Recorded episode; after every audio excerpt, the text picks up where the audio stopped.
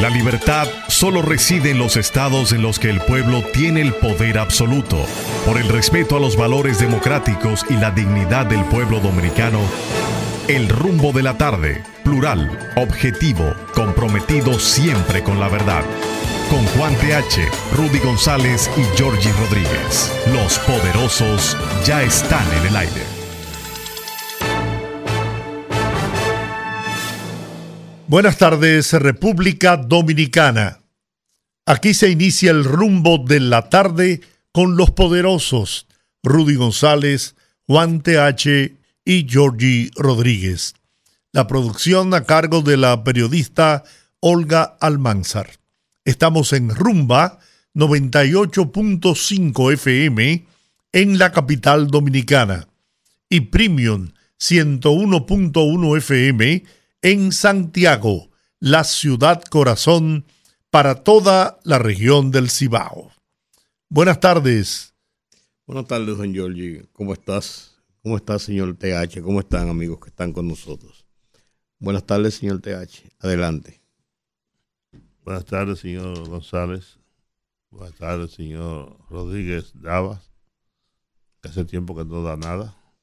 Los buenos días apenas Hola, buenas tardes. Aquí estamos, como ya costumbre, esta hora 5 de la tarde. Muchas cosas. Tolerancia cero. ¿En qué? En la burocracia estatal Ah. del gobierno.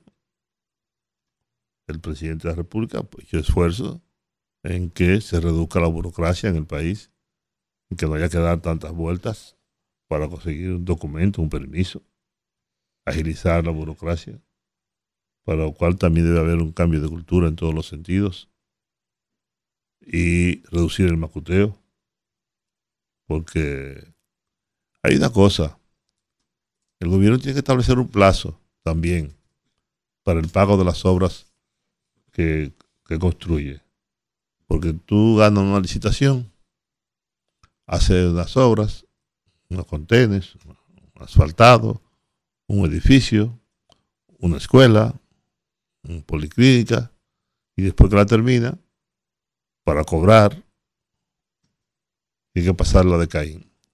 Y eso se presta. O dar tanto. Sí, sí, claro. Y era una práctica constante en el gobierno pasado. De siempre. Sí, y de siempre, efectivamente. Eh, y yo conocí a un arquitecto. A la que instituyó el 10. ¿No te acuerdas? Sí, Oficialmente. Claro. No, en México, la mordida. La mordida. La mordida. Y en Brasil y en muchos lugares. En los cruzos, en los propios Estados Unidos, se dan niveles de corrupción importantes. Ahora, como aquí estamos luchando en contra de la corrupción y el macuteo y de las indelicadezas, como lo llamó el doctor Balaguer en una ocasión, lo justo es que si yo gano una licitación y termino la obra, me paguen a tiempo. Porque lo que ocurre es que los ingenieros, contratistas y los suplidores del Estado se descapitalizan. Porque tú tienes que comprar o tienes que construir. Y eso tiene un costo. Y después, para terminar la obra, tienes que coger prestado. Ahora hay una modalidad de, de tomar dinero prestado al banco de reserva. Pero prestado, tienes que pagarlo. Tiene sus intereses. Que sea menos, está bien. Y usted sabe lo que pasó en la desaparecida OISOE, aquel ingeniero arquitecto que se suicidó en plena oficina, porque terminó quebrado. Y yo sé, yo decía que conocí en Estados Unidos a un arquitecto ingeniero que decidió irse del país y le va muy bien en Estados Unidos, comprando eh, casas y reconstruyéndolas, buscando los permisos, porque ahí sí es verdad que se ha reducido mucho la, la, la burocracia. Yo le pregunté que por qué, si él era tan exitoso aquí. Dice, no, porque el PLD llegó a un momento en que te estaban pidiendo el 30% de los beneficios, a veces el 50%, y a veces lo que hacían era que te compraban la obra. Te obligaban a vender la Sí, obra. Te compraban la obra. Si me ganaba un concurso, 100 millones, y eh, venía alguien y me decía, mira, coge 10 millones. Coge 10 millones ahora, no, no- no los vas a cobrar. Y yo bueno, para todo perdido, algo ganado, no voy a construir, no voy a hacer nada, me estoy ganando nada más este dinero nada más que por haber licitado y haberme ganado la obra. Y prácticamente te combinaban, te obligaban a vender, a vender el contrato, a vender la obra. Y eso era un problema muy serio. Retrasaba las obras, había un negocio muy, muy bajo, por debajo de la mesa. Todo eso alargaba los procesos burocráticos y es lo que quiere reducir el presidente de la República. que la tolerancia sea, la, tolerancia sea cero. No creo que eso se pueda lograr de la noche a la mañana. Es igual que la reforma policial. Por más que hace el presidente de la República en la reforma policial, cumpliendo con muchas de sus promesas, como el aumento de salario y todo lo que se ha logrado en la policía, tampoco los resultados los vamos a ver mañana, en seis meses, ni en un año probablemente. Pero sí avanzamos, lentamente, pero avanzamos. Y eso es bueno, nunca será malo. Y yo aplaudo la decisión del gobierno y del presidente de la República en ese sentido. Ojalá que todos los funcionarios asuman el compromiso. Que en aduana, que ya usted puede hacer muchas cosas en aduana sin sin que haya el bacuteo, sin que haya los niveles Con la ventanilla única. Con la ventanilla única, todas esas cosas. En aduana se ha dado un paso de avance. Creo que en la dirección, en la dirección de impuestos internos también. se trabaja en ese sentido. Quiere decir que poco a poco hemos ido avanzando en muchos renglones del Estado, sin que la gente lo perciba mucho, sin que la gente se dé cuenta de hasta dónde hacemos o estamos avanzando en la administración pública en corregir todas esas imperfecciones que tiene el Estado dominicano. Hay que fortalecer las instituciones del Estado, porque eso fortalece la democracia, fortalece el Estado democrático de derechos en el país. Así que enhorabuena, presidente, y sigamos por ese camino. El Servicio Regional de Salud Metropolitano aclaró que el Hospital Materno Infantil San Lorenzo de los Minas no será privatizado. El centro pertenece a la red pública de servicios de salud. Vez que iba a ser privatizado. Oh, pero hasta una protesta de los médicos del centro médico de la maternidad, creando una falsa eh, percepción sobre la privatización de esa maternidad. Eso es. Eh, por, algo, hicieron esa protesta. Bueno. De algún lado salió eso. Sí, porque eso no, eso no se inventa. Habría que ver, habría que ver la respuesta de ellos y por qué ellos lo dijeron. Ellos, ellos dijeron ahí las cosas que se están haciendo en el, en el, en el camino a la privatización. Pero habría que ver. El doctor Edison Félix reiteró que las madres y bebés que reciben asistencia en este emblemático centro de la zona oriental seguirán contando con atenciones sanitarias de la más alta calidad. Esa maternidad que fue construida por el presidente, el gobierno del presidente Balaguer, eh, cuando era secretario de Estado de Salud Pública, eh, Héctor, no, Héctor Pereira Ariza. Ah, yo eh. No, era Héctor Pereira Ariza yo recuerdo porque mi primera esposa, que era bioanalista, pues ese fue el primer trabajo que, que, logró y fue eh, a través del doctor Pereira Ariza. ¿Sabes quién fue director de ahí? Sí, el doctor, Montero. Montero.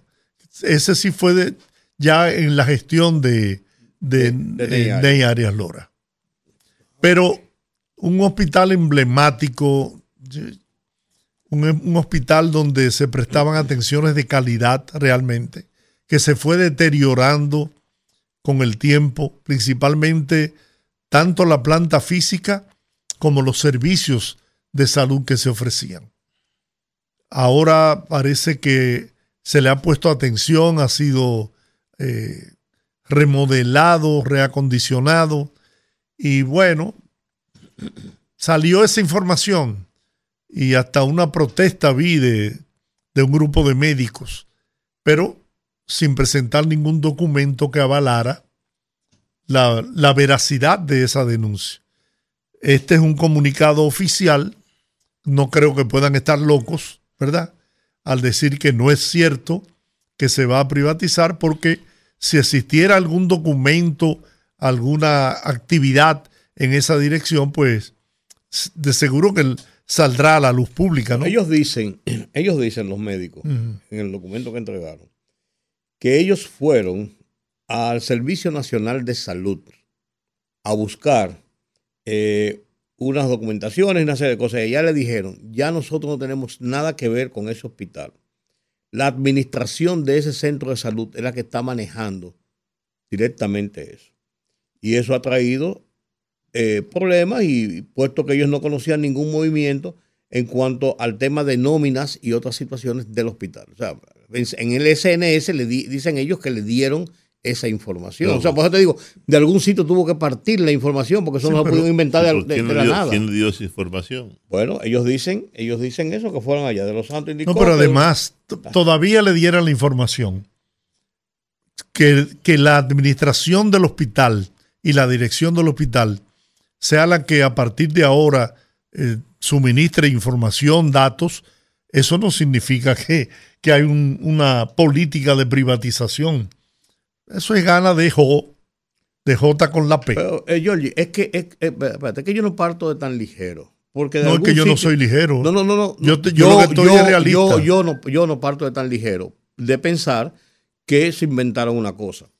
Dice, dice el, el, el, agente de enfermería ella, que se enteró de la situación a través de un correo electrónico que el Servicio Nacional de Salud envió al Departamento de Recursos Humanos del hospital indicando eso. O sea, es que tiene que haber algo, porque es que tú no puedes inventarte. Van a probar y vamos a hacer una, protesta. Pero escúchame. Es que, es, que, el hecho de que, vamos a suponer que, que ciertamente se produjo ese correo, que enviaron esa información, pero el hecho de que se diga que es la administración del hospital y la dirección del hospital que va a suministrar las informaciones, yo no creo que eso sea una privatización. Entonces, dice... Puede ser delegación de funciones.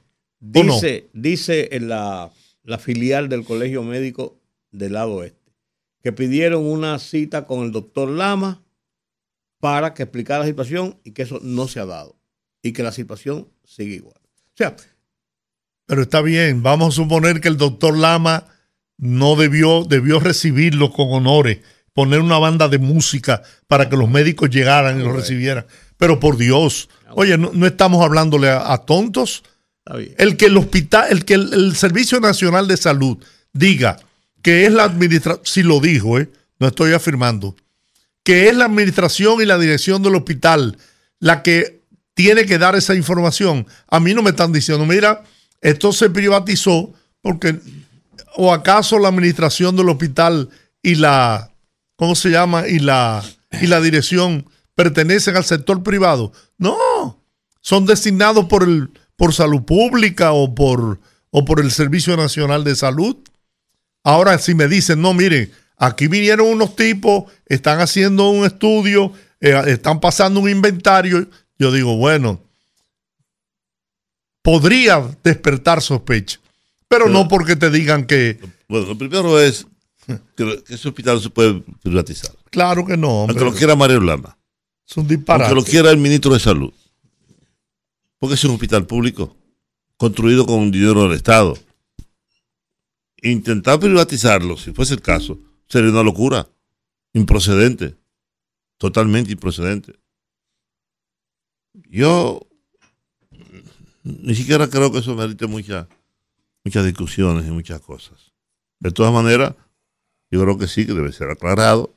Creo que el doctor Mario Lama está en la obligación de recibir a, los médicos y dar la aclaración necesaria. Pero, nada. Déjame leer esto, que aclara toda esa situación.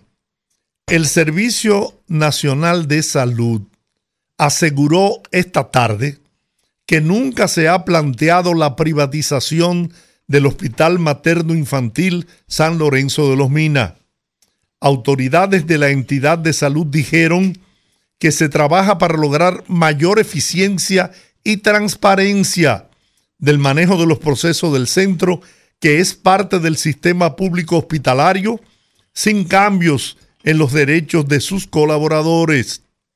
Explicaron que la maternidad de los Minas, a través de la Ley de Presupuesto General del Estado para el 2022, se convirtió en una unidad ejecutoria o ejecutora del Servicio Nacional de Salud. El objetivo de esta desconcentración funcional es lograr la agilización de los procesos de compra del referido centro de salud para fortalecer la prestación de sus servicios a los usuarios.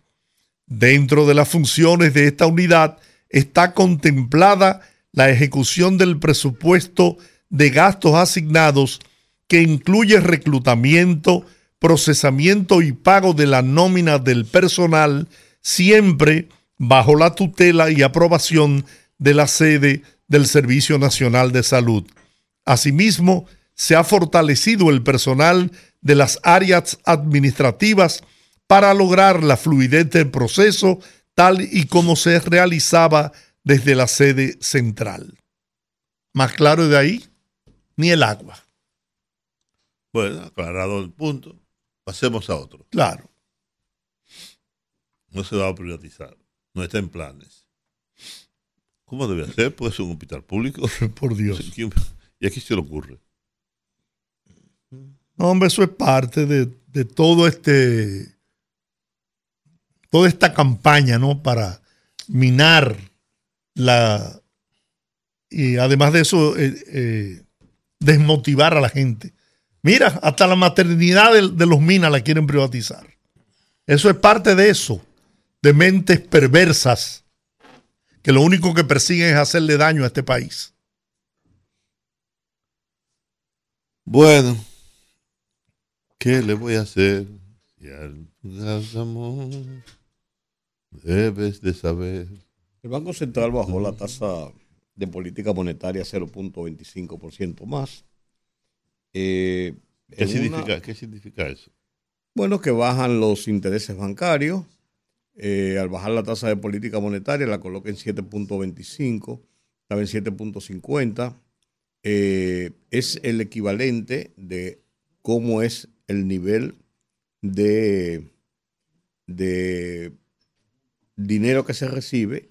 Deben subir las tasas pasivas y activas y dinero que se presta, los niveles de, de préstamo a los bancos. Eso tiende, se aumenta la tasa de política monetaria para desincentivar grandes cantidades de dinero en la calle eh, porque las tasas se, se tornan prohibitivas en un momento y eso es una forma de controlar la inflación.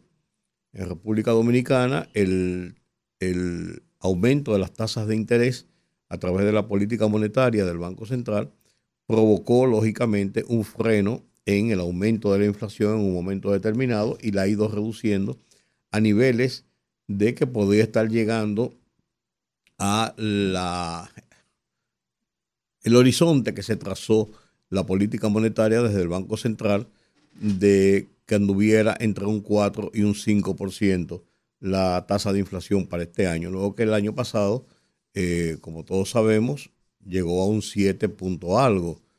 Eh, una de las cosas, una de las políticas que se juega el, país, el Banco Central en, este, en, este, en, este, en esta situación, es que mientras la política de la tasa monetaria está reduciéndose o se estanca en República Dominicana, los economistas planteaban y entendían que se iba a quedar estancada sin subir ni bajar hasta ver qué pasaba con la Reserva Federal de los Estados Unidos, que a su vez está aumentando las tasas de política monetaria muy suavemente, porque la está aumentando como una forma de contribuir a reducir la inflación que para los Estados Unidos ha sido muy alta en lo que va del año pasado y de este año.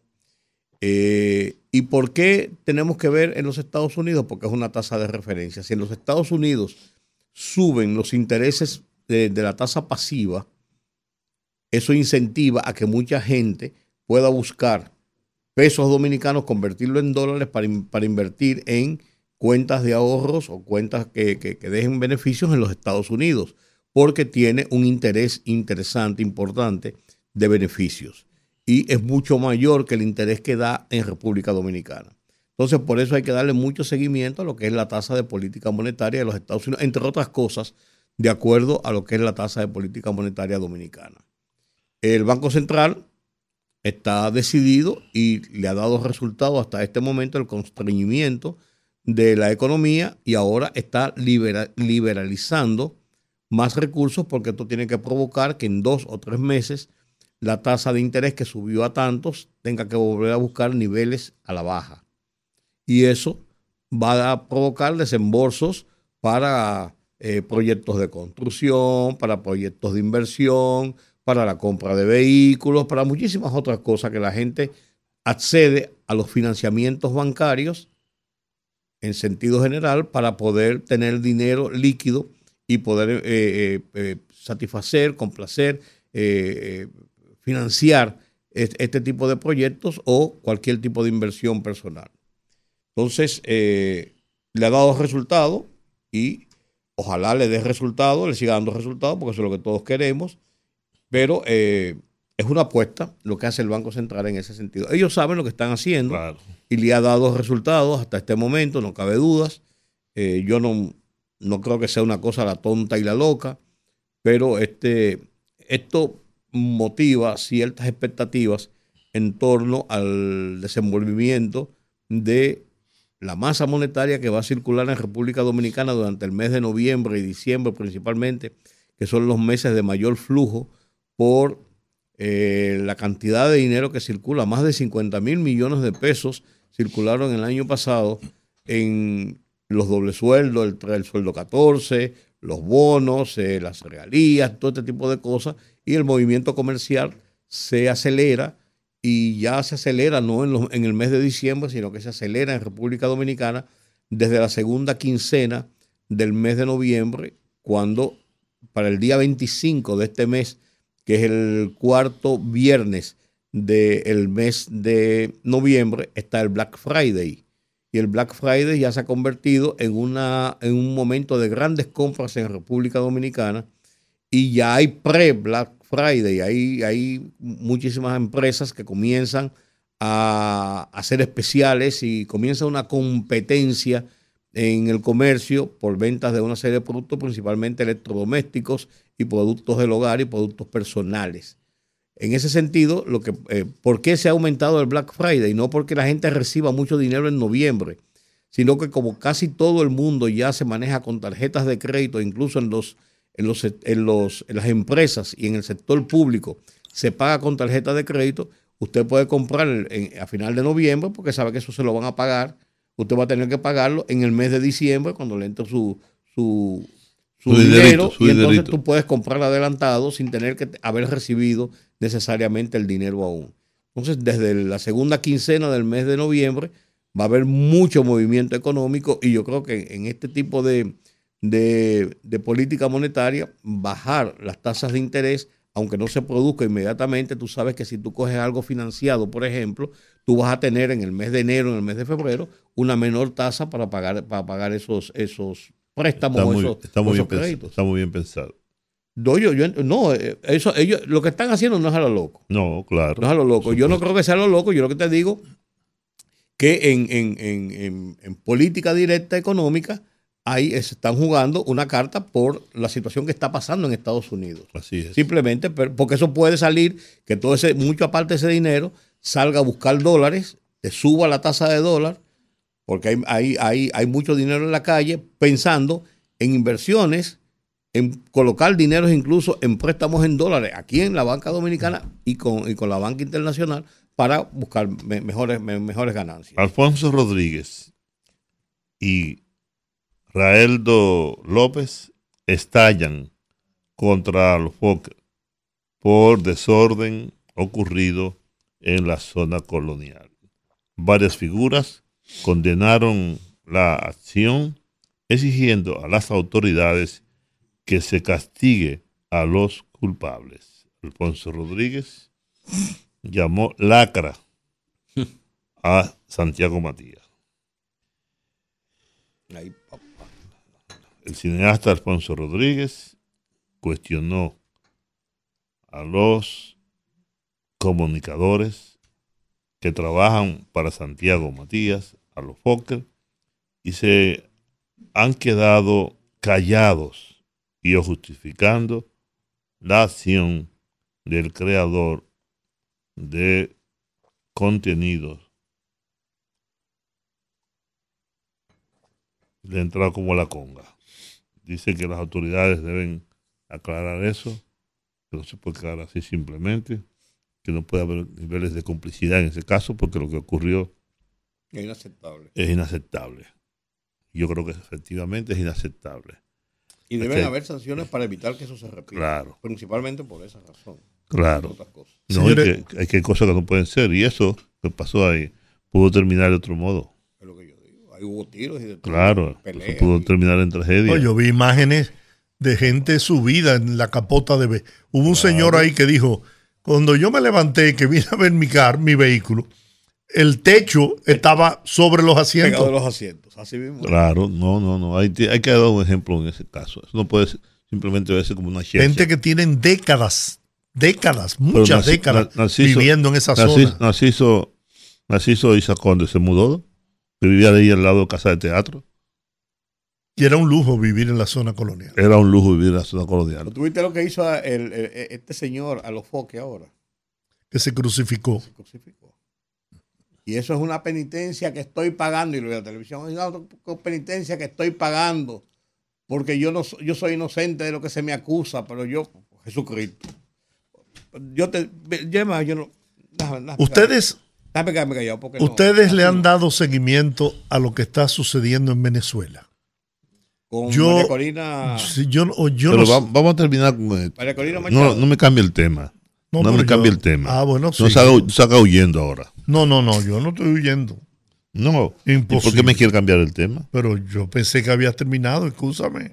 No, no, no. Pues tenemos una conversación sobre lo que pasó en, en Bueno, tu querida, mirada y amada zona colonial. Sí, señor. Que era un lujo vivir ahí efectivamente y ya no, porque es un tigueraje lo que hay ahí. No, ahí eso es. Tierra estamos, de nadie. Estamos trasladando la 42 de Cristo Rey a la zona colonial. Y el daño que eso le hace al turismo, a la empresa de chimenea, es incalculable. ¿O tú te imaginas que eso pueda pasar? No. Pero solamente pero- la, la pero- inversión del Banco Interamericano de Desarrollo, que creo que ronda los mil millones de dólares. ¿no? Esta, es la- esta es la tercera, la tercera parte. Óyeme. Son como 800 y pico millones de dólares por todo. ¿Y tú la crees que, fueron 240. que, que eso inspira para, para seguir apoyando el desarrollo de esa zona con fines de atraer al turista que viene a la, a la República Dominicana? No. Por supuesto, que eso es lo que te digo. Miren, la zona, la zona eh, colonial de Puerto Rico, de, de- de Colombia, de aquí, de allá, son Guatemala, Ciudad oh, Autónoma, por- no, su- respetada, querida, Colombia, amada, cuidada, Colombia, protegida. Cartagena de India. Cartagena. oh, yo estuve una semana en Cartagena. Oye, me, me encantó estar ahí. cualquiera. No, la misma, la misma zona del viejo San Juan, Eso que te en digo. Puerto Rico, es Puerto precioso. Rico, preciosa. Que Eso- fue eso- eso- adecentada porque estaba son en santuarios que hay que cuidar, que hay que proteger. peor que la de aquí porque es un pandillerismo y una serie de cosas y fue adecentada pero a sangre y fuego. Y quiero que sepa ¿De dónde? que la, Puerto Rico. Ah, sí, sí, la, claro. la zona colonial de La Habana, Cuba, eh, recibió asesoramiento de la República Dominicana. Aquí venía este señor que era ministro de Cultura en Cuba, Sí. muy amigo, Alegret, Ajá. muy amigo de Licelón Marte de Barrio. Pero hay, pero hay un, hay un historiador que se, ha- que, que se ha encargado de hacer todos los, todos Sí. los- los- los- Cubano, cubano. Sí, un Sí, señor que tiene claro. muchísimos- Emilio, qué sé yo, qué cosa se llama. Pero ahí, ahí se puede hacer porque es un régimen dictatorial. Y ahí el que se mete en rojo le, le rompen el silibín. Aquí de vez en cuando hay que meter mano No, no dura. se hizo porque, porque, porque los cubanos son más educados. Y también porque es un régimen Sí, dictatorial. está bien, ok, bien. Le partimos el culo a quien haya que partirse. No, yo no sé de qué le van a partir. Yo lo que te quiero decir es que yo hablé del silibín. Yo, pero lo que te quiero decir con eso es que de vez en cuando, no, lo, ¿Y lo traje a colación, qué es el de vez en cuando hay que meter mano dura, ¿eh? ¿Qué es el silibín? El trasero. El- El trasero. la luz El tra- trasera. El trasero. La luz trasera. Por donde se desacopla. No, porque hay una cosas, cosa. mira, Hay- hay de cuando hay que meter cosas que hay que, que hay que respetar. Hay que meter la catedral, yo no tengo que ser cristiano ni católico No, pero para respetar ese, claro, para respetar ese monumento histórico. Claro, claro. Es un amor por mi ciudad, por mi país. Como dijo uno cuando ah, yo estaba yo estaba leyendo un artículo de Chiqui Elías. De Hace Cuiji. de Cuchilli, hace, hace como, como... Un abrazo para Gucci. Lo publicó hace como 10 años. Y lo busqué porque yo, yo me acordaba que él había escrito una vez varios artículos sobre eso, de lo que estaba pasando en la zona colonial. Y en, ese, en eso él decía que los grupos gay, los LTGB que coparon el parquecito Duarte, en un momento determinado, cuando trataron de sacarlo de ahí, ellos dijeron que eso no era más que un pedazo de, de- bronce y eso que estaba ahí. O sea, como que ese no que eso que, que, importaba. Y, oye, te- lo único que faltó fue ve- ve- vestir de mujer la estatua. De las barbaridades que hicieron. Eso es más ignorancia Entonces, eso, eso, eso es una falta de respeto Total. a la sociedad dominicana. Y a la historia. Ah, Claro, hombre, por Dios. Y eso Y a los que- patrimonios Hay, hay que meter mano dura de vez en cuando. Ay, sí. Ah, Yo dice, creo que dice, sí. Yo creo que me sí. dice el amigo Nelson Encarnación, que oye el programa, que es Eusebio Leal. Yo pensaba que era Emilio. Eusebio Leal, y dice, que ya, y dice que ya murió. Sí, Eusebio Sí, sí, murió. Sí. Era Eusebio. íntimo amigo tú de no Marte. última hora. Hace días que no la leo. Gracias, Nelson. Eusebio Leal. Eusebio Leal. Muy amigo Yo- yo- de- yo del pueblo dejar- yo- dominicano voy a- y- dejar y de este la República Dominicana. voy a dejar este programa próximamente y voy a traer a Nelson Encarnación para que me, su- me sustituya. Él lo hizo bien cuando, tú- cuando nos, apoyó Bueno, aquí. claro que lo hizo bien. días. Siempre que, tendrá que hacerlo bien. que George estaba fuera del país y él, él nos apoyó aquí. Y Nelson es un veterano de, todo- de, de Claro. guerras. No, y amigo mío. Trabajamos juntos en Nacional ahora y lo llevamos a Petit Chateau. Conmigo era amigo A, mío. a- a Trabajamos Petit juntos. Cha- a Petit Chateau. ¿Tú, tú no llegaste allá a Petit Oh, claro que sí. Ahí lo, la ahí lo a allá por Manresa. Ajá, ya, llevamos una vez, salimos de la redacción, Radamés Gómez Pepín dijo, vamos para allá. Y cogimos Nelson, yo y un grupito. Y había una tipa con unos, con unos shorts, se le sentó encima a Nelson, que se moría de la vergüenza. Sí, Nelson es muy circunspecto. sí. Comenzó- Nelson comenzó trabajando conmigo, trabajábamos juntos en el Caribe. No, porque Nelson no es de ahora. No, ¿qué pasa? ¿Eh? Por Dios. Lo que pasa es que él fue y tuvo unos años en Nueva York trabajando allá y pues, trabajando periodismo precisamente en el consulado de la República Dominicana, entre otras cosas. Y allá vino, vino con unos años menos. Sí, no, y además Nelson es buen periodista, Oh, claro sin duda. sí. No, no, no, un, un perito veterano, veterano. Sí, sí. Un abrazo para Nelson, que no se olvide que el sábado vamos a hacer un sancocho. Otra vez. Ah, verdad, hicimos uno. Oh, por Dios. ¿Se puede hablar ya del tema de Venezuela?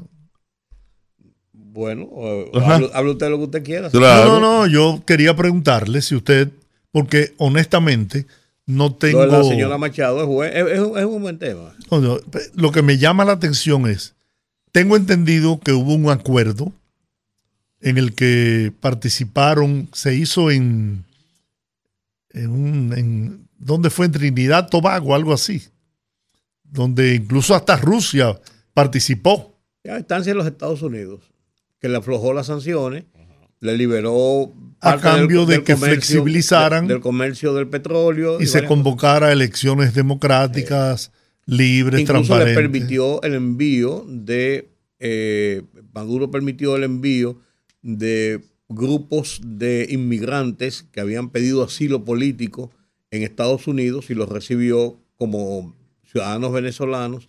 De, de nuevo, mandaron, por lo menos en tres aviones fueron hace tres o cuatro semanas eh, como parte de ese acuerdo. Bueno, entonces la oposición, acogiéndose al acuerdo, ¿no? Hizo las primarias. Convocaron a unas primarias para escoger el candidato que representaría la oposición de Venezuela. 93% Y cogió. ganó ella. Ganó Ana ella con Machado, 93%. Una ex diputada de dos periodos. Sí, muy aguerrida. Ahora, ahora, mi pregunta es en eso. ¿Qué pasó con Juan Guaidó? Todos. Bueno, Juan Guaidó está Está huyendo. en porque Miami Sí. dando clases. ¿Eh? Dando clases. en Capriles se fue. Leopoldo López. No, Capriles está allá. y Bueno, pues lo que pasa de- salió de la política. Se fue. No, no, él iba a participar en esta primaria, Pero ya no. pero se no retiró. nadie, no, él no es nada. No. Él, se- él- él- él- él está out. Eh, eh, Leopoldo López, después que estuvo preso, se fue, co- cogió a su mujer, se fue y se fue para casa del carajo, vi- vive, en Europa. Eh, Guaidó lo nombraron presidente, pero nunca pasó ni siquiera por la, por la puerta del palacio, porque estaban esperando. Por eso que yo me pregunto, sí, Entonces- ¿cómo es posible que este señor, eh, Donald Trump, lo designó presidente de Venezuela, ¿no? Y muchos países lo aceptaron, entre Exacta- ellos República Dominicana. Exactamente, exactamente. Entre ellos República Dominicana. Sí. No era, dijeron, dieron como bono y válido una decisión totalmente unilateral que un presidente de un país poderoso como Estados Unidos decide que ese va a ser presidente de la República sin que lo eligiera nadie, sin que participara en ningún proceso electoral, ni nada que se parezca. Bueno, Y- ellos ganaron y- las elecciones congresionales en Venezuela. No, no, no. Entonces, lo que pasa es. Lo que pasa- entonces el, el- el gobierno de Maduro creó una estructura por encima Claro. y eliminó, le quitó los poderes al, al Sí, pero, Congreso. sí, pero lo que me estoy refiriendo es a, a- a Juan Guaidó. No, lo que te digo es, Estaba es todo parque el proceso. y y- dijeron, ese es el presidente de la República. claro, eso fue un... bueno, No, sí, pero el hecho de que, de que muchos países de América, incluso de Europa, sí. dieran como bueno y válido la designación de dedo de un país como Venezuela, de ningún país, eso no puede ser. Ah, Hubo un argumento eh, legal, constitucional. ¿De Él dónde? era presidente de la, de la Cámara de, de lo que es aquí de diputados de, de Venezuela. Del- Pero el en la, sucesión, en, la, Congreso. en la sucesión él no era que correspondía. Yo te digo, te confieso que no, no tengo Bueno, conocimiento. sigamos, sigamos. Yo solamente pregunté al margen Bien, qué pero había- bueno. qué había pasado con este payaso de Juan Guaidó. Lo que me, me llama la atención es, ¿por qué si el gobierno de Nicolás Maduro de Venezuela se sienta en la mesa de las... Esa negociación empezó en México, pero no, tu- no tuvo eh, el éxito esperado. Entonces la trasladaron creo que a Trinidad Tobago. Ahí participó Holanda, eh, Rusia, Y varios países que eran los garantes de la los garantes. Bien. Llegan a acuerdos. Acepta Nicolás Maduro y su gobierno que la oposición celebre sus primarias para elegir el candidato de la oposición. Incluso con la promesa de que el Tribunal de Elecciones de Venezuela le daría soporte para la celebración. Cuando le solicitaron ese, ese apoyo, ese soporte, ni le contestaron. Entonces esta gente decidió, como era parte del pacto que se había firmado, organizar su primaria y, oh sorpresa, esta señora María Corina Machado gana las primarias con un 93%, pero nada más y nada menos con 2.5, casi 5 millones, 2 puntos millones y medio de, de electores. Tiene nervioso el- al madurismo. Eso provoca, claro, eso provoca que el Tribunal Supremo de Justicia de Venezuela ha suspendido a todos los efectos el proceso de primarias organizado por la oposición y del que salió vencedora María Corina Machado. Ellos dicen que inflaron las, cifras. Pero tú sabes que María Corina Machado la habían inhabilitado. Sí, Pero ella y a estaba en el- Capriles también. Ella estaba en el pleito, en el pleito judicial todavía porque no, no era definitiva la, la- la inhabilitación. Pero bueno, está bien. Va- Vamos a suponer que, pero a usted qué le importa, si ellos escogieron un candidato que está inhabilitado, bueno, no puede participar en las elecciones. Pero no quiera usted eh, suspender, dejar sin efecto este esfuerzo que hizo la oposición, porque no tiene sentido. Si ya, si ya firmaste un pacto. Bueno, lo que pasa es que el nivel de, de- de el volumen y el nivel de aceptación que ella tuvo y de volumen de votos que cogió y la, y la concurrencia de la gente Parecían esa- unas elecciones. a esas primarias eh, dio que pensar al gobierno. Eh, es, es una candidata que puede hacer eh, hacerle sombra a, a Maduro fácilmente. Sí. Bueno, vamos a la pausa que ¿Y nos qué? pasamos con 12 minutos. Bien, estamos de regreso en el rumbo de la tarde. Bueno, la Junta Central Electoral ha dicho ya de manera oficial que va a reemplazar los escáneres que fueron utilizados en pasadas elecciones, donde se invirtieron miles de millones de pesos. Qué barbaridad. Pero y no ha pasado nada. ¿eh? Absolutamente nada. Esos son los padres de la patria de este país. Pero bueno, entonces, eh, bueno, se va a aplicar una nueva eh, tecnología a partir de Laptos y tenemos, hemos querido hablar con los delegados políticos de los partidos políticos que accionan en el proceso electoral venidero y hemos hecho contacto con un amigo nuestro que siempre nos responde, ¿no? Nos da la oportunidad de conversar con él sobre todos los temas que sean de interés. Danilo Díaz, miembro del Comité Político del Partido de la Liberación Dominicana y delegado del PLD ante la Junta Central Electoral. Buenas tardes, Danilo. Saludos, buenas tardes. ¿Cómo estás? ¿Cómo estás, Cedrintín? Estamos bien, bien, mejor ahora. Me gustaría o nos gustaría escuchar tu opinión sobre lo que ha decidido la Junta Central Electoral, me imagino que producto de un consenso con los partidos políticos con relación a la introducción del actos para el conteo de los votos en los procesos electorales del próximo año. Eh, bueno, antes que nada saludarlo y mi afecto y cariño a ustedes, invariable como siempre.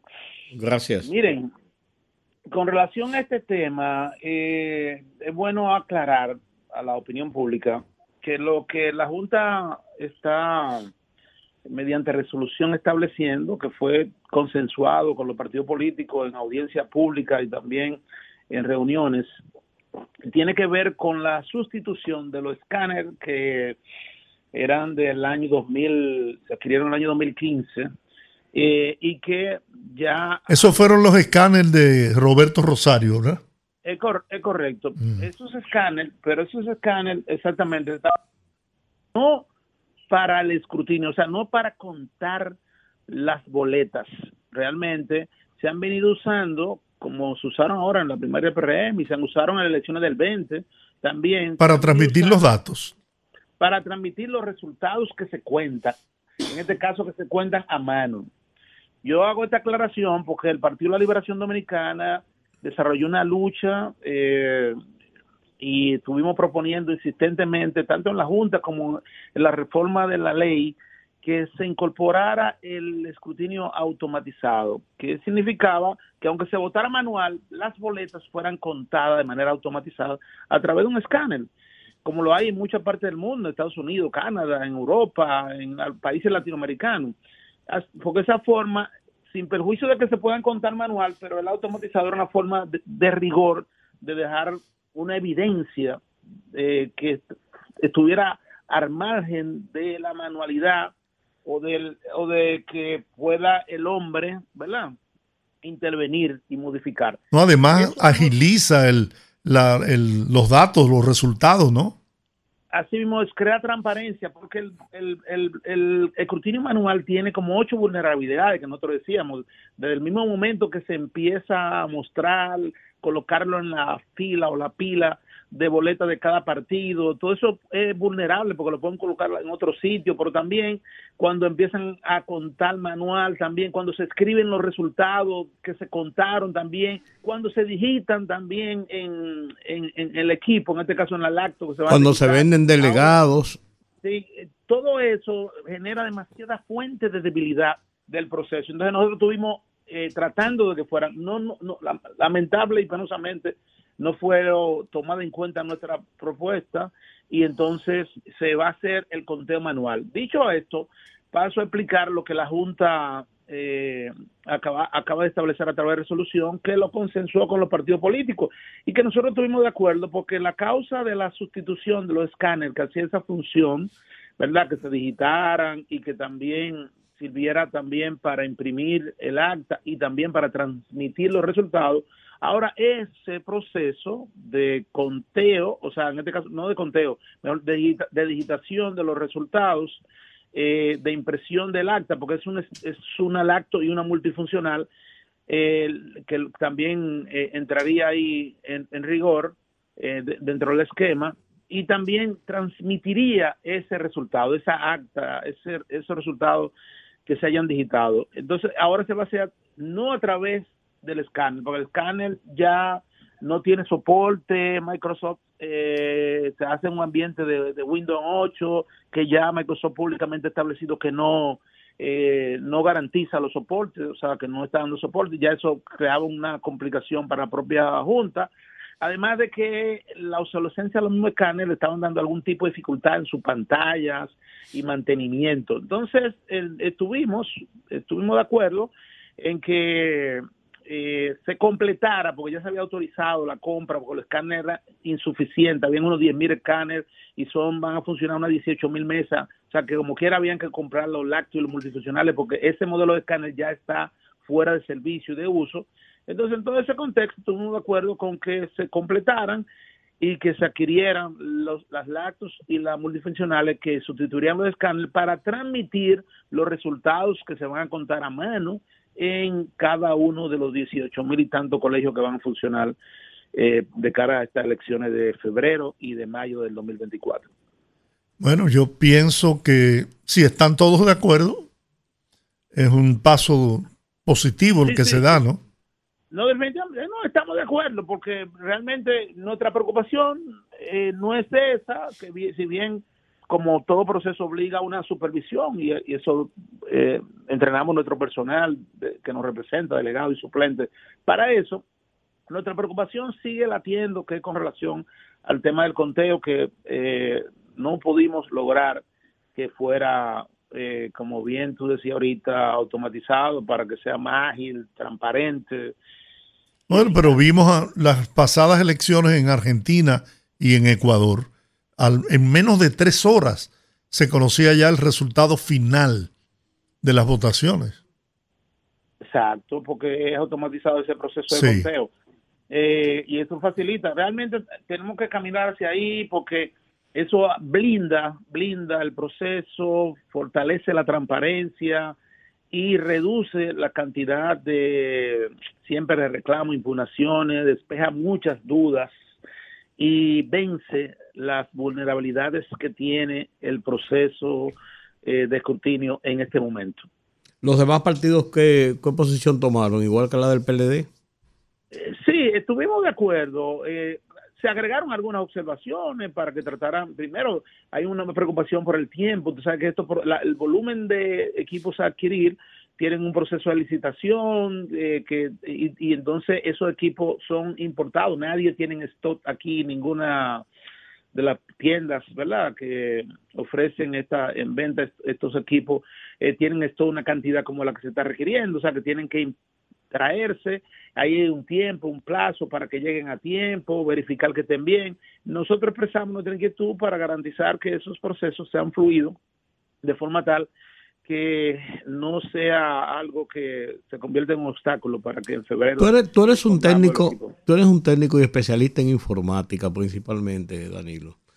Em, esos equipos que se habían comprado anteriormente, ¿cuál es su situación? Eh, ¿Desfase por el tiempo, por el tipo de tecnología?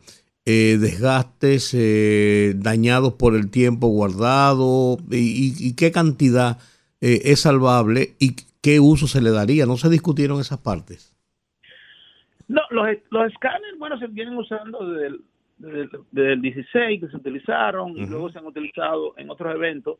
Eh, realmente la tecnología avanza mucho, muy rápido. Y el hecho de que la Fujitsu, que fue la marca del equipo, eh, ya descontinuó su producción, entonces ya ahí empieza el primer problema, porque hay piezas que no aparecen para poder ser sustituidas.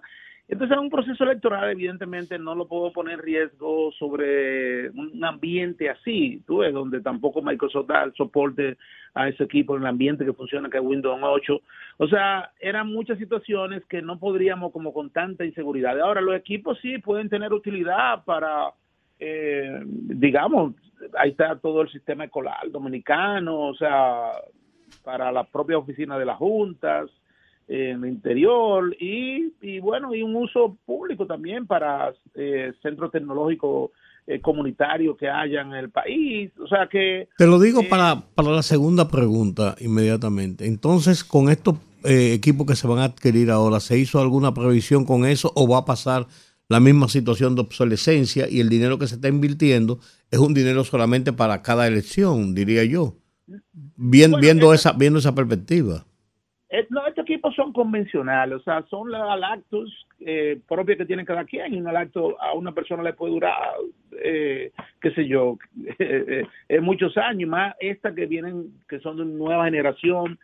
pienso que estas lactos pueden ser usadas reiteradamente en proceso electoral futuro, aunque en lo personal, en lo personal, entiendo que estamos obligados a establecer el, el, el, escrutinio automatizado. Nosotros no podemos seguir, y lo vamos a ver lamentablemente en febrero y mayo, situaciones que la propician justamente las debilidades que presenta este tipo de, de, sistema. Eh, pero la, esas laptops que se van a comprar, o sea, los modelos y demás, bueno, tienen garantía de, de mucho tiempo. Todo cae en obsolescencia en algún, en algún, en algún momento. Pero sin lugar a duda, la perduración es más que los escáneres que se compraron el 16, eh, la de lo de la Lactus, porque bueno, su funcionalidad es, como le digo, más convencional y pienso que si sirven para este proceso, podrían servir en todos los procesos futuros. Pero, pero, eh, le reitero que somos de opinión que en un, una próxima elecciones podamos establecer para tranquilidad del país un sistema automatizado eh, para el conteo de las boletas. Que, eh, Danilo. aunque se preserve lo manual. Danilo, yo estuve de delegado en unas elecciones en Brasil. En ese momento. Formidable. Sí, en ese momento, más de 125 millones de personas participaron. Y era maravilloso ver ese proceso. No hay delegados políticos en cada mesa, sino los delegados están como por regiones, que visitan una mesa, visitan otra, observadores más bien, eh, itinerantes. Y las, las máquinas no se pueden, no se puede intervenir, no están en línea. En cada recinto electoral hay, una, hay un aparato y tiene tres sistemas de seguridad. Uno manual, uno electrónico, etcétera. Y después usted ve a todos los muchachos que son presidentes de mesa caminando con su con su cassette en ese momento con su cassette y llevándolo a, a, la junta municipal, distrital, regional, etcétera, y ustedes van contando los votos inmediatamente. Todo el mundo lo puede ver en línea, en su televisor, en un barrio, en sus casas, en el bar. De hecho, yo estaba en un bar viendo el conteo. No había, terminado, porque no se termina en un solo día, en toda, toda parte. Tomándote un jugo. Y además de eso, además de eso, eh, la gente va y vota hasta con los hijos. Y usted tiene, y la campaña electoral es muy ordenada, muy, muy ordenada y la publicidad no se, no se embadurna a las calles con publicidad, sino vota por George Rodríguez y da el número. Sí, sí. Porque a la máquina, ¿va a votar por George Rodríguez? Sí. ¿Estás seguro? Sí. sí, sí. Y unos cartelones muy pequeños. Sí, era una, maravilla ver aquello. Y Brasil no es un país del primer mundo, ni nada que se parezca. Pero los políticos, los partidos, se pusieron de acuerdo y son de las elecciones. Entonces, no, oye, que hicieron fraude. Yo recuerdo que una candidata que estaba en las encuestas en primer lugar, en una región, terminó tercero. Y ella convocó una conferencia de prensa para admitir que había perdido, que el proceso había sido diáfano, que ella creía en eso, etcétera, etcétera.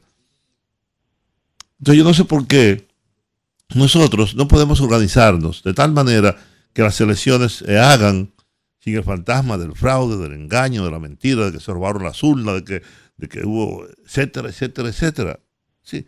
¿Cuándo es que vamos a terminar haciendo una selección, un proceso electoral diáfano, erradicando por completo el fantasma del, del engaño, de la mentira, del fraude, etcétera, etcétera? ¿Cuándo es que los partidos se van a poner de acuerdo para que hagamos unas elecciones transparentes. Yo he dicho aquí varias veces, las elecciones de medio término deben ser eliminadas en algún momento. Esas elecciones que de febrero y luego otra en mayo.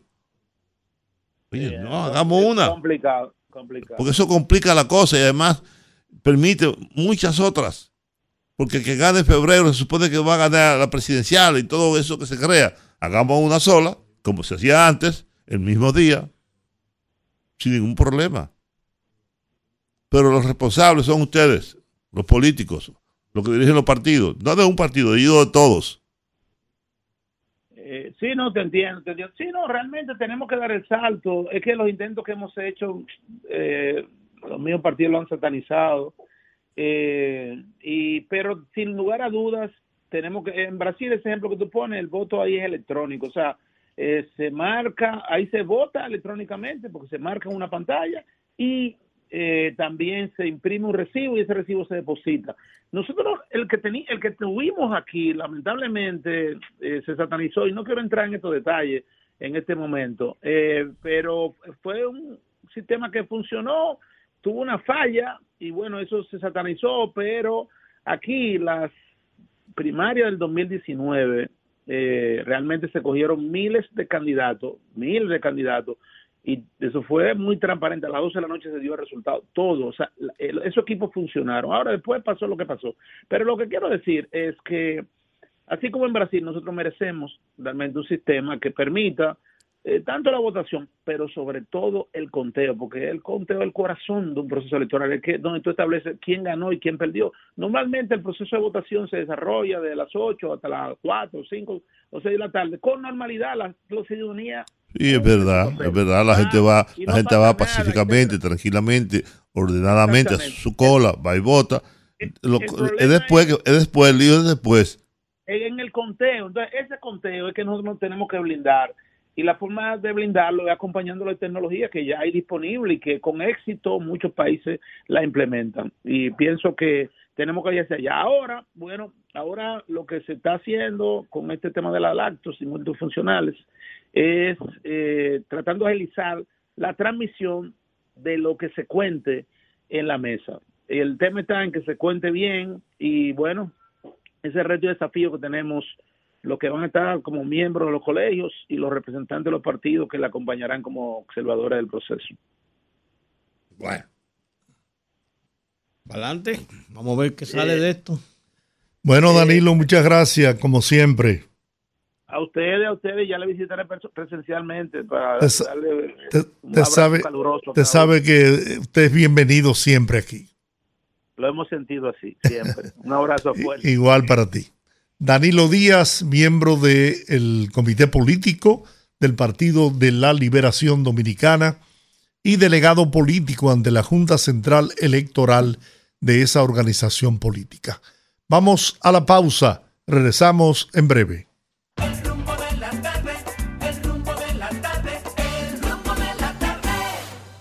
Bueno, aquí estamos en el rumbo de la tarde. Seguimos uh, recabando, ¿no?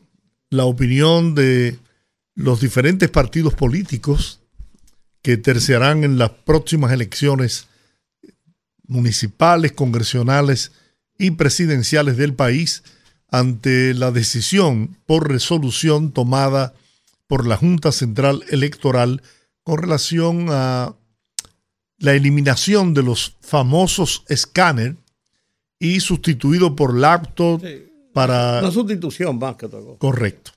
Hemos hecho contacto con el legendario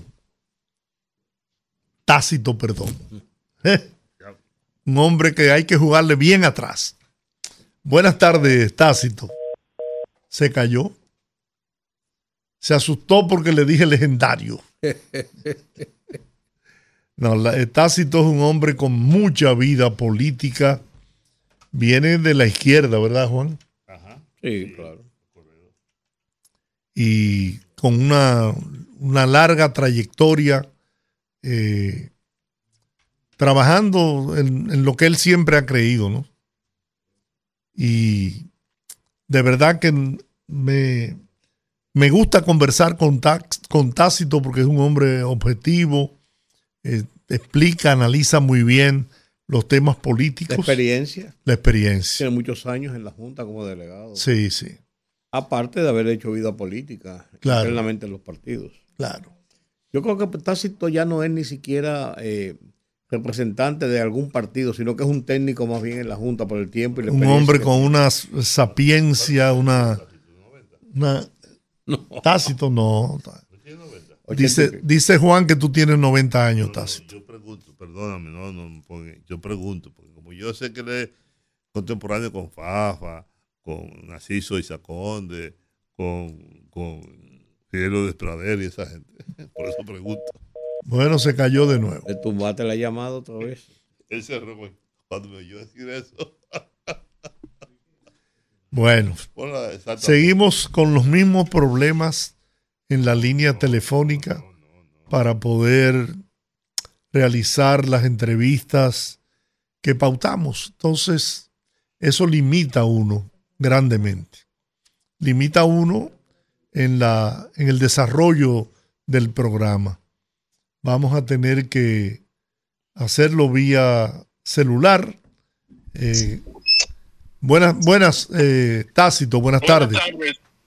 Buenas tardes, Georgie. Aquí a tu orden. Bien, bueno, eh, queremos oír la opinión del Partido Reformista Social Cristiano a través tuya, que eres el delegado político frente a la, ante la Junta Central Electoral, sobre la resolución de la Junta de eh, sustituir los escáneres por lactos para los procesos electorales del próximo año.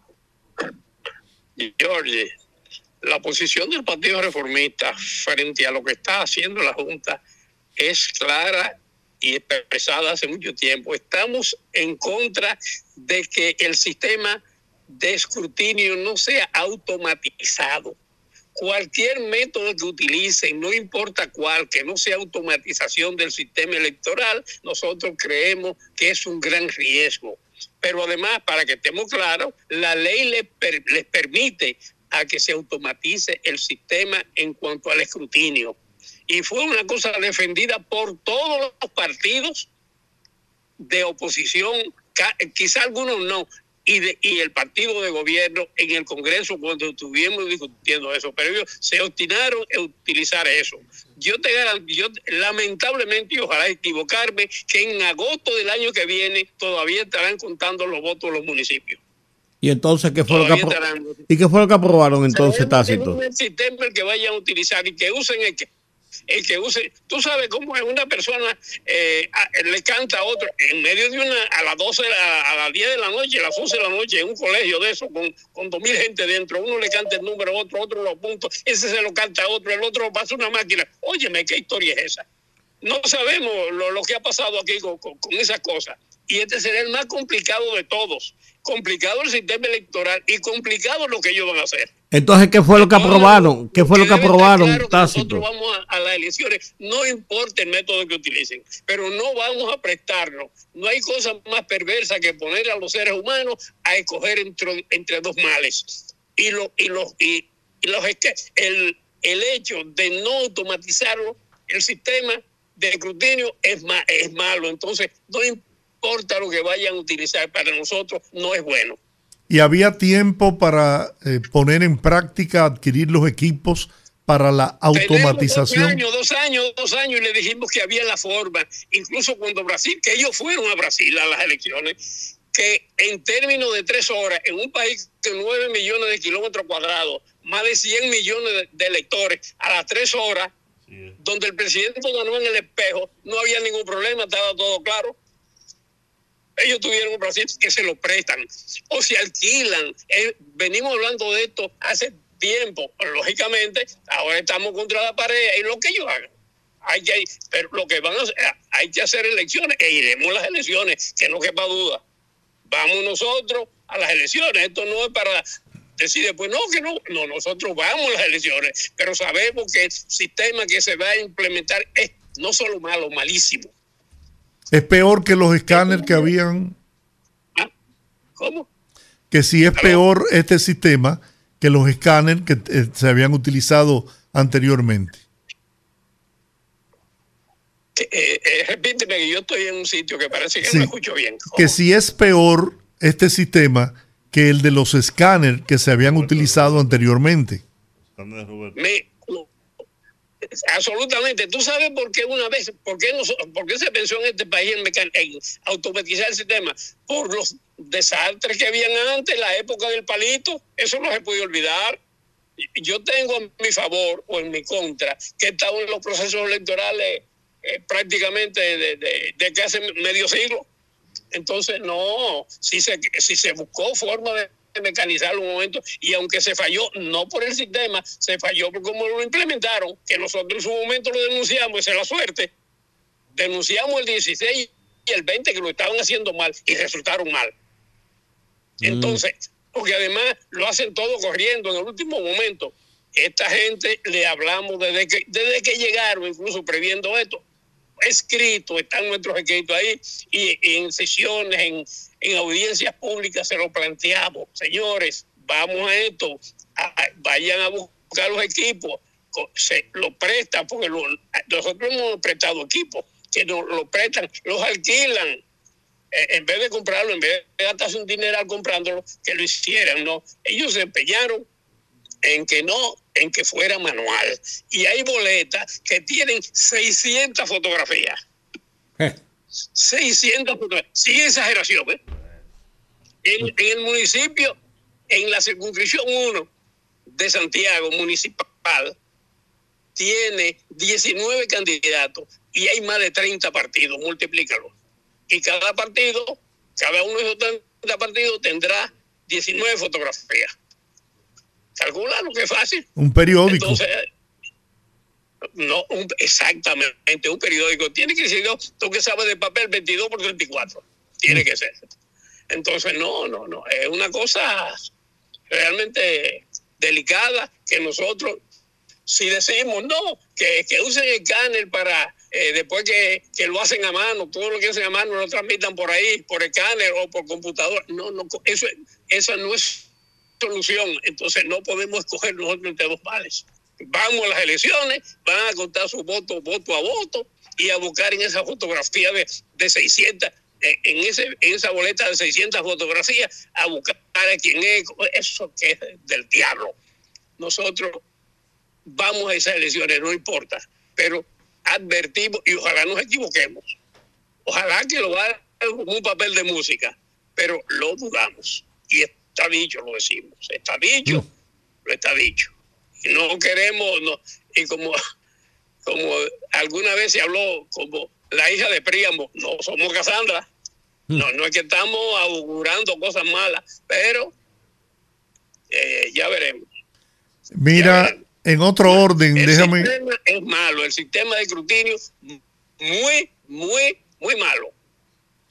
Mira, déjame, déjame aprovecharte en otro orden para que nos hable en la convención del Partido Reformista, que fue escogido como su candidato presidencial el presidente Luis Abinader.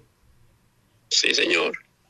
Sí, sin duda fue una, una, una muy buena actividad, una actividad muy cálida, muy concurrida. Mucha pasión en el buen sentido de la palabra de la gente satisfecha con las candidaturas que habremos de presentar, tanto en, en, alianza como solas o en alianza con partidos minoritarios de partidos pequeños, o de los, porque no el partido oficial, y, y lógicamente la candidatura de Luis Abinader, ¿no?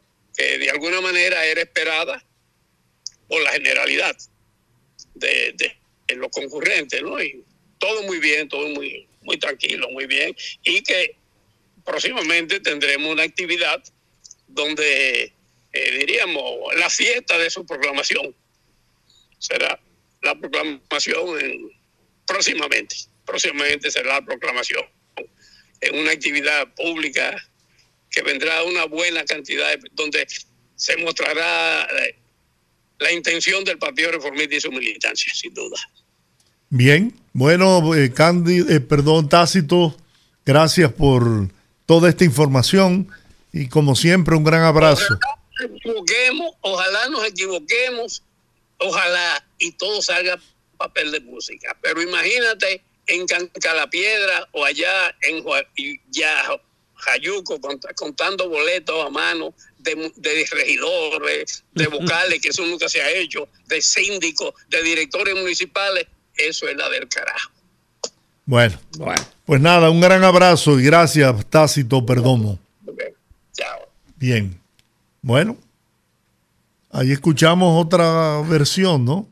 Pero Tácito dice que él no está de acuerdo. Entonces el Partido Reformista fijó una posición en desacuerdo, pero la información decía que se aprobó por unanimidad y decía Danilo Dina que había sido consensuada. consensuada. Y además de eso, el PRM votó a favor de la compra de las laptops y el cambio. Entonces, si ellos apoyan las posiciones del PRM en la candidatura, o sea, no, no, bueno, a veces tú votas aprobando una cosa con un voto condicionado, ¿no? eso es digo, por, eso te digo, porque no quedó claro eso. Bueno, vamos ahora a conversar con el delegado técnico ante la Junta Central Electoral por la Fuerza del Pueblo, el doctor José Manuel Hernández Peguero. Doctor, buenas tardes. Muy buenas tardes de mucho agrado estar con ustedes, siempre disponible. Denos, denos cualquier solicitud, requerimiento que nos hagan. Denos su versión y su visión de lo que pasó con la aprobación del cambio de los escáneres por las laptops y cuál es la opinión de la Fuerza del Pueblo. Propicia es la ocasión para eh, manifestar públicamente que la fuerza del pueblo nunca se ha opuesto a la adquisición de equipos informáticos que tengan como propósito garantizar la transparencia de los resultados. Lo que resulta es que nuestro cuestionamiento viene dado porque la misma ley de régimen electoral establece un plazo para la adquisición, actualización y todo lo que tiene que ver con los equipos informáticos a utilizar en los procesos electorales, que es de un año antes. Esto así con el propósito de que esos equipos puedan ser probados, sometidos auditorías, tanto por firmas nacionales como extranjeras, y no tengamos ningún inconveniente.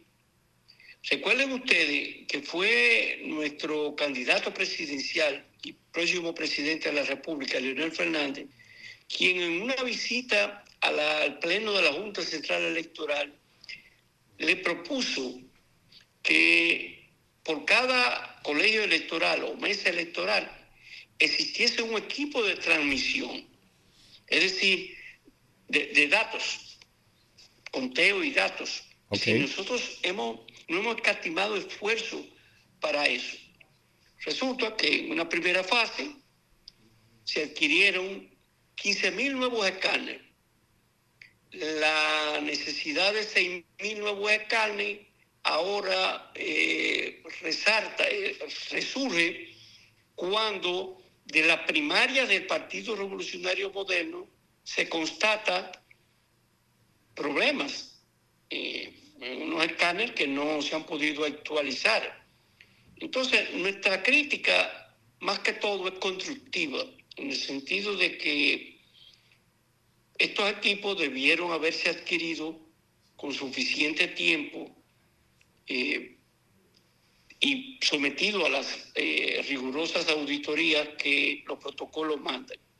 Si en enero de este año Microsoft estableció en un comunicado difundido a nivel mundial que el software de, las, de los escáneres ya no podía ser actualizado, lo lógico es que ya la dirección de informática y el pleno tuviesen algún tipo de solución a ese, a ese problema.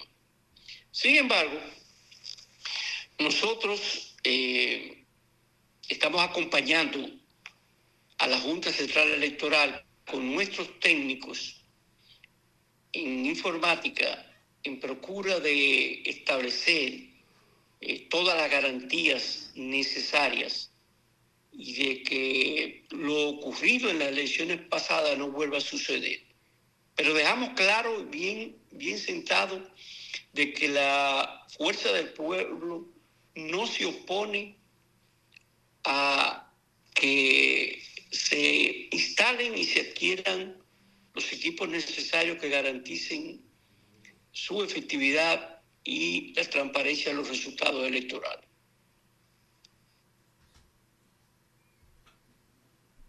Esos escáneres que se, que se están usando ahora, ¿qué van a hacer con ellos? ¿Qué se decidió hacer con ellos? Eh? Bueno, ya esos escáneres, su vida útil fue bastante. Ya se extinguió, ya perimió. Es decir, ya no es, ya no es posible eh, utilizarlo ni en procesos electorales y yo dudo que cualquier otra, en, otro destino. Eh, es evidente de que la tendencia mundial de, las, de los países que utilizan equipos informáticos en sus procesos electorales es el alquiler, con el fin de que la modernidad y los constantes cambios y, eh, no, no constituyan un recurso de eh, que haga viejo el equipo. Y es verdad que todas, todos los años los equipos son renovados. Y, en ese sentido, eh, nosotros habíamos propuesto a la Junta Central Electoral que contemplase esa posibilidad hace ya bastante tiempo. Pero mira, yo creo que es oportuno eh, establecer en lo que tiene que ver con informática eh, algunas observaciones eh, y reclamos que nuestro partido está haciendo, independientemente de que apoyamos la adquisición de los 6.000 equipos restantes, lo cierto es que nosotros queremos más transparencia en lo que tiene que ver con esa dirección en la Junta Central Electoral. Y esto lo decimos porque sin el conocimiento de los partidos, la Junta Central Electoral, eh, cosa que nunca había sucedido, procedió a designar un personal de apoyo de esa dirección de informática y hace dos, hace dos meses nosotros le solicitamos todas las informaciones al respecto y esta es la fecha en que todavía no, no, no nos ha respondido. Por eso, en una última comunicación, eh, en ocasión de la opinión que dimos sobre la adquisición de los últimos equipos, sugerimos la creación de una mesa técnica que estableciese entre ellos como integrante, además de los técnicos de la Dirección Nacional de Informática, los delegados técnicos ante esa dirección de los partidos políticos y los observadores internacionales que ya están trabajando para que como equipo podamos nosotros llevar a buen destino todo lo que tiene que ver. Es importante observar que tanto la votación como el escrutinio, es decir, el conteo de los votos será manual y eso garantiza mucho. Solamente, falta dentro del proceso de automatización que queda lo que será el cuadri del acta y también la transmisión. Ambos procesos no tienen software, es decir, aplicaciones tecnológicas internacionales, sino construidas, desarrolladas, elaboradas, diseñadas por los mismos técnicos de la Junta Central Electoral. Y nosotros hemos solicitado que eso sea sometido a auditoría. Es decir, son muchos los detalles que hay eh, en todo lo que tiene que ver con la tecnología del proceso electoral.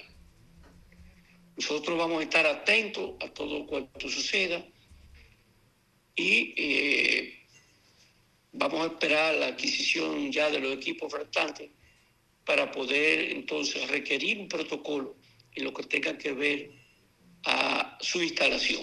Hemos conversado con Danilo Díaz, delegado político del PLD, y Tácito Perdomo del Partido Reformista Social Cristiano, con posiciones, a, pesar de que están um, apoyando eh, a la Junta, pero en el caso del PLD habían hecho la petición de que se automatizara el voto.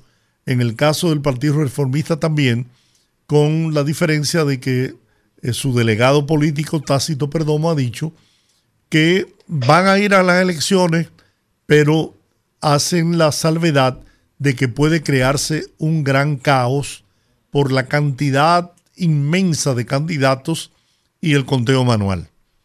¿Cuál es en ese sentido la posición de la fuerza del pueblo? ¿Estarían, ¿Estaban ustedes de acuerdo en la automatización del voto o preferían o prefieren el conteo manual?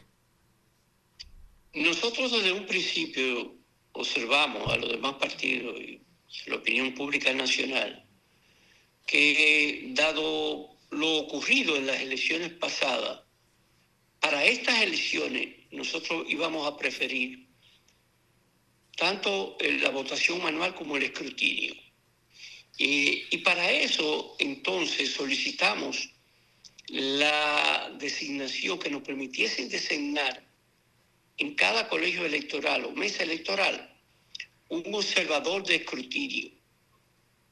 Eso con el fin de que los delegados que comienzan bien temprano en la mañana pudiesen estar eh, no, que muchas veces no pueden estar disponibles por estar cansados, entrase una nueva persona ya cuando se iba a iniciar el escrutinio y entonces se pudiese eh, realizar el escrutinio sin ningún tipo de dificultad. Yo creo que, si bien es cierto que en muchos países todavía hay eh, el voto automatizado y, y el escrutinio, no es menos cierto que aquí ha quedado un lastre por lo ocurrido en las elecciones pasadas, que era el temor a que pudiese volver a suceder con los mismos equipos que teníamos. ¿Entiendes?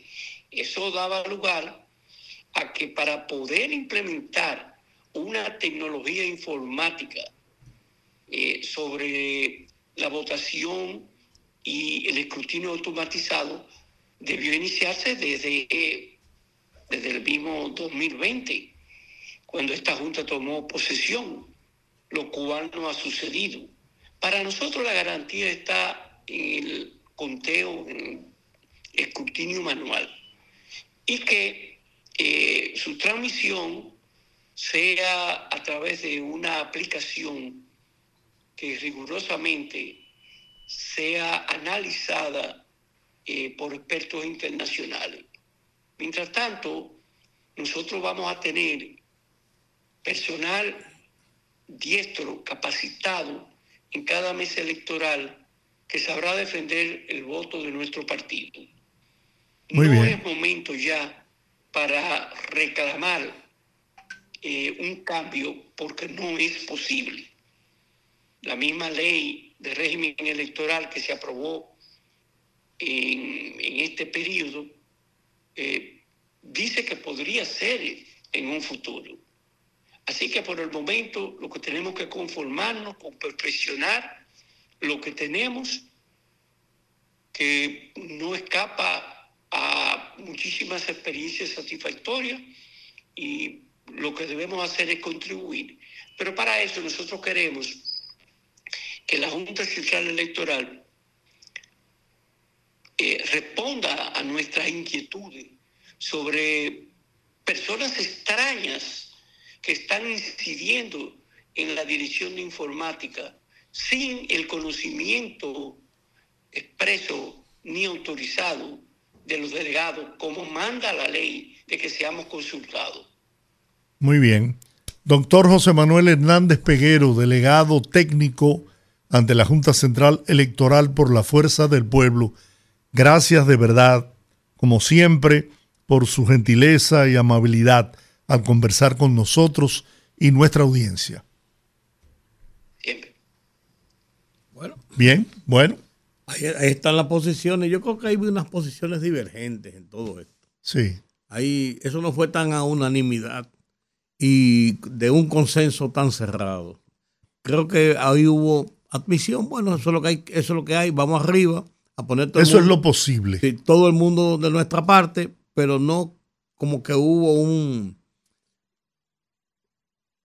una idea común en, en ese entorno. Eso es lo que me da por los delegados que han hablado. A mí en lo personal, y lo digo, me atrae el voto automatizado, Ahí tenemos que llegar un día.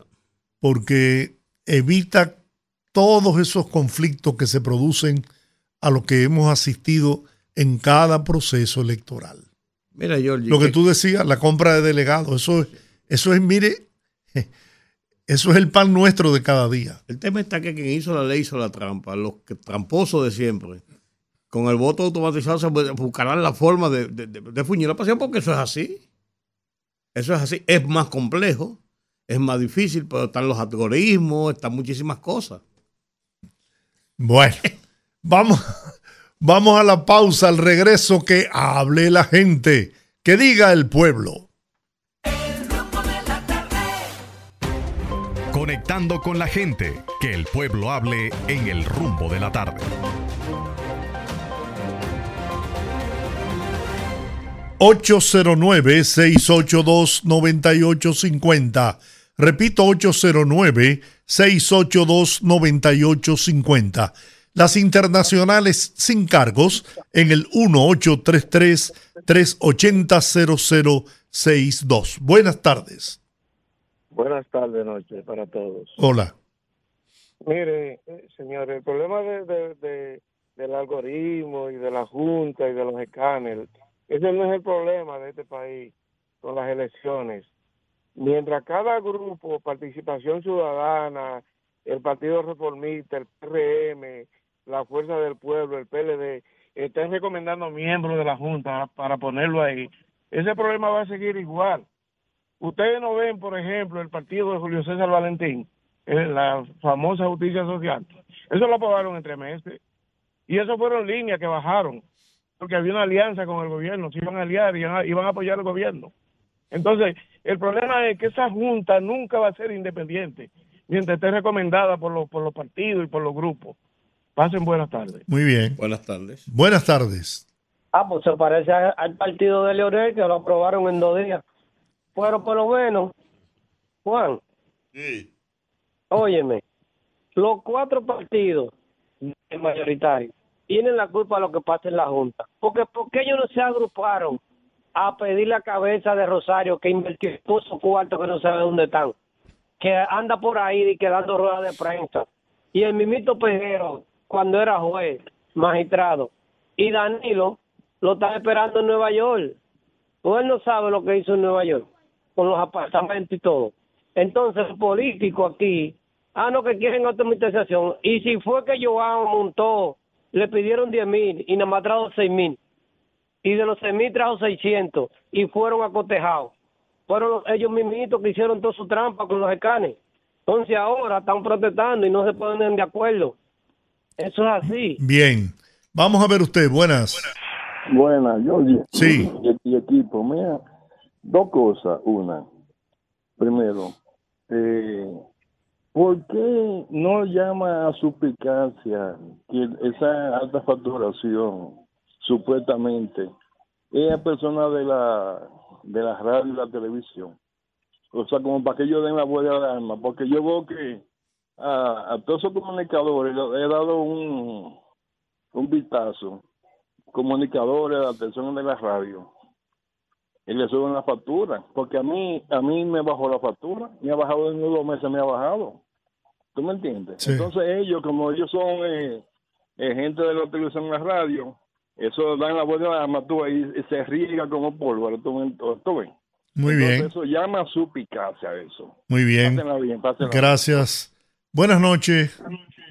Muy buenas tardes, Lady San Jeremy. Hey, Rafael. Bueno, mira, Tácito.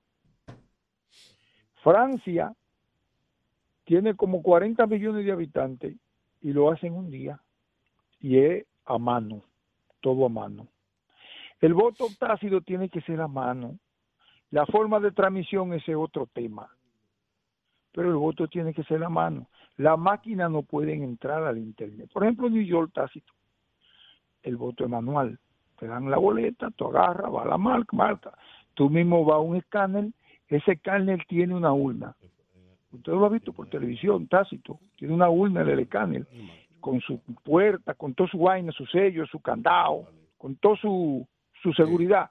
Entonces el escáner te tira el voto ahí adentro, entre la urna, y manda la transmisión de ese voto a la Junta. ¿Cómo?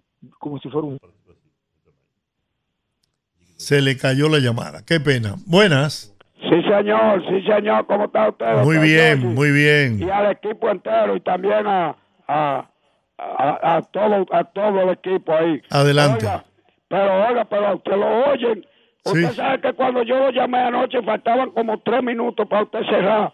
Y, y mandar el camión de la basura y pasó a las nueve de la noche por aquí. Bueno. Y mucha gente la votan. Ahora yo quiero que usted también eh, le diga que, que manden a que tenían que mandar un camión hoy porque esto es- está todo lleno de basura todavía. Bueno, Manuel Jiménez, atención. Espérese, no me cierre. Oiga lo que le voy a decir. Eh, la gente se está mudando de aquí porque no hay servicio. Ya, ya lo dijiste. con la basura. Y también otra cosa, agua. Tenemos 25 días que no nos llegue el agua. Fellito, están acabando contigo, Fellito. Mándale el agua a esa gente. Oiga, nosotros vamos a tener que mudarnos de aquí. Ya la hija mía está buscando casa para allá afuera. Bueno, Y la luz carísima por la nube. bien, Así no. está bien. Vamos a ver usted. Buenas. Buenas noches, ese gran equipo. Hola, hola. Dos opiniones que tengo encontradas. Sí, Con relación a la facturación de la luz, a mí me llega mi luz normal. Yo pago lo que consumo. Lo que pasa, hay unos lectores físicos, personas humanas, que son de la administración pasada y donde ven personas de alta, de una buena valoración económica, ellos aumentan la lectura de ese contador. Entonces tienen derecho a reclamar ustedes con relación a la factura anterior. Eso tienen que hacerlo. Y la otra es, ustedes recuerdan el, el, el empleo mínimo que tenía Lionel para los delincuentes de la calle, de toda zona, que era el PEME, que era por incaute.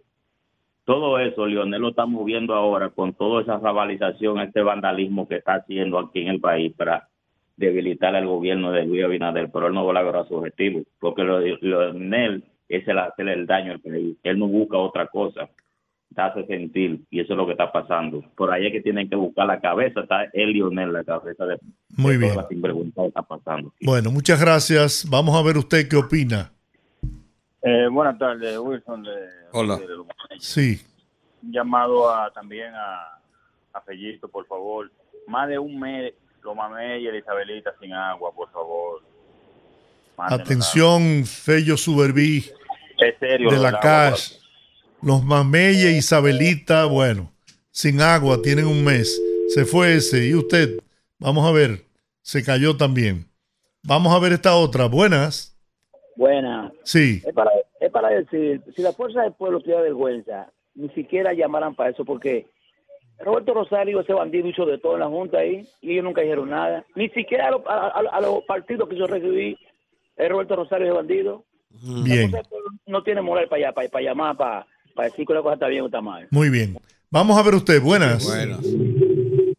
Sí, buenas. Si me baja el volumen del radio, se lo agradezco. Acabo de- lo acabo de hacer y me, me parqué a un lado. Bien. Y Rudy, Guante H. ¿cómo Sí, están? muy bien. Sobre los escáneres, la Junta, miren, una cosa. Los Fujitsu, los escáneres Fujitsu que se usaron aquella vez, los cuales están dejando de lado, están tratando de dejar ahora por supuestamente ser obsoletos, son escáneres de alto volumen. La razón por la cual se buscaron ese tipo de escáner es por la cantidad de hoja que permite escanear en un tiempo récord. Ahora bien, sobre el software, sobre el software que a- alguien mencionó lo que era Win, Microsoft y vaina por el estilo, no tiene que ver nada lo que tiene, lo que tenga que ver con el sistema operativo versus el driver de los escáneres. En pocas palabras, técnicamente se pueden usar. Muy bien. El punto culmine, que es donde quería llegarle, de por qué al día de hoy República Dominicana es una quimera pensar en automatización, es el factor transmisión. Ponga, por ejemplo, que en su casa hay lugares, dentro de su propia casa, donde usted no tiene... Sí, el problema de la conectividad. Exacto. Entonces, pensar en automatización para transmisión al día de hoy es imposible en República Dominicana. Pasen muy buenas noches. Muy bien. Vamos a ver usted, llamada internacional. Buenas tardes. Buenas tardes, don George. Desde el Bronx, New York. Y Olga. Hola, Eh, sí, eh, don George. dígame. yo estoy de acuerdo con usted y con Juan 100% con referencia. Después usted leyó la información a la cuestión del Hospital San Lorenzo de los Minas. Sí. Pero vi en las redes a un médico de allí diciendo algo tan estúpido que no, no sé ni qué pensar. Decía él que recibieron unos mensajes del Servicio Nacional de Salud diciendo que el hospital eh, como que iba a ser privatizado. La información que usted dio, Sí. no sabemos si en verdad fue así, la, que le llegó el mensaje, o si fue hackeado, como ha sido en varias ocasiones, han sido hackeadas diferentes eh, cuentas de instituciones y, y prestarse a, a- a estar diciendo sin tener la certeza de que eso era así. Pero ese es el país de nosotros. Bien. Un abrazo, querido compatriota, allá en el Bronx. Buenas. ¿Cómo están ustedes, muchachones? Hola. Cuéntanos. ¿Todo bien? Eh, ustedes vieron las declaraciones de Cabrera Ulloa contestándole a Lionel, Sí. pero como que no, ha- no se ha comentado mucho porque yo no he oído nada por ahí. Sí, se ha comentado. Sí, aquí lo hicimos. Aquí lo caso- comentamos. y mucha gente lo ha comentado, claro que sí. Ah, pues yo no, no, no Sí, participé en ese aspecto.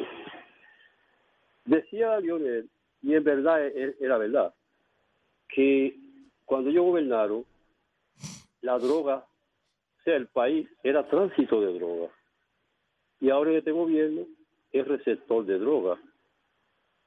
Claro que era tránsito de droga, porque ellos agarraban la droga y seguían su tránsito para otro país. Y lo que a los que lo agarraban no lo sometían a la justicia. Por eso, como dice Cabrera Ulloa, que si captaron 42 mil toneladas de droga, una tonelada tiene 2 mil libras, que sa- salen en los 12 años, por cada año, 3 mil y pico de toneladas. Sin embargo, en tres años, en casi tres años, 103 mil toneladas de droga. Oiga, el señor que más involucrado ha estado, ha estado en, en actos delincuenciales se llama Lionel. 40 mil millones del presupuesto para inyectárselo a Danilo en el 12. Tucano. El turno del tiempo, ligado a la droga. Bueno.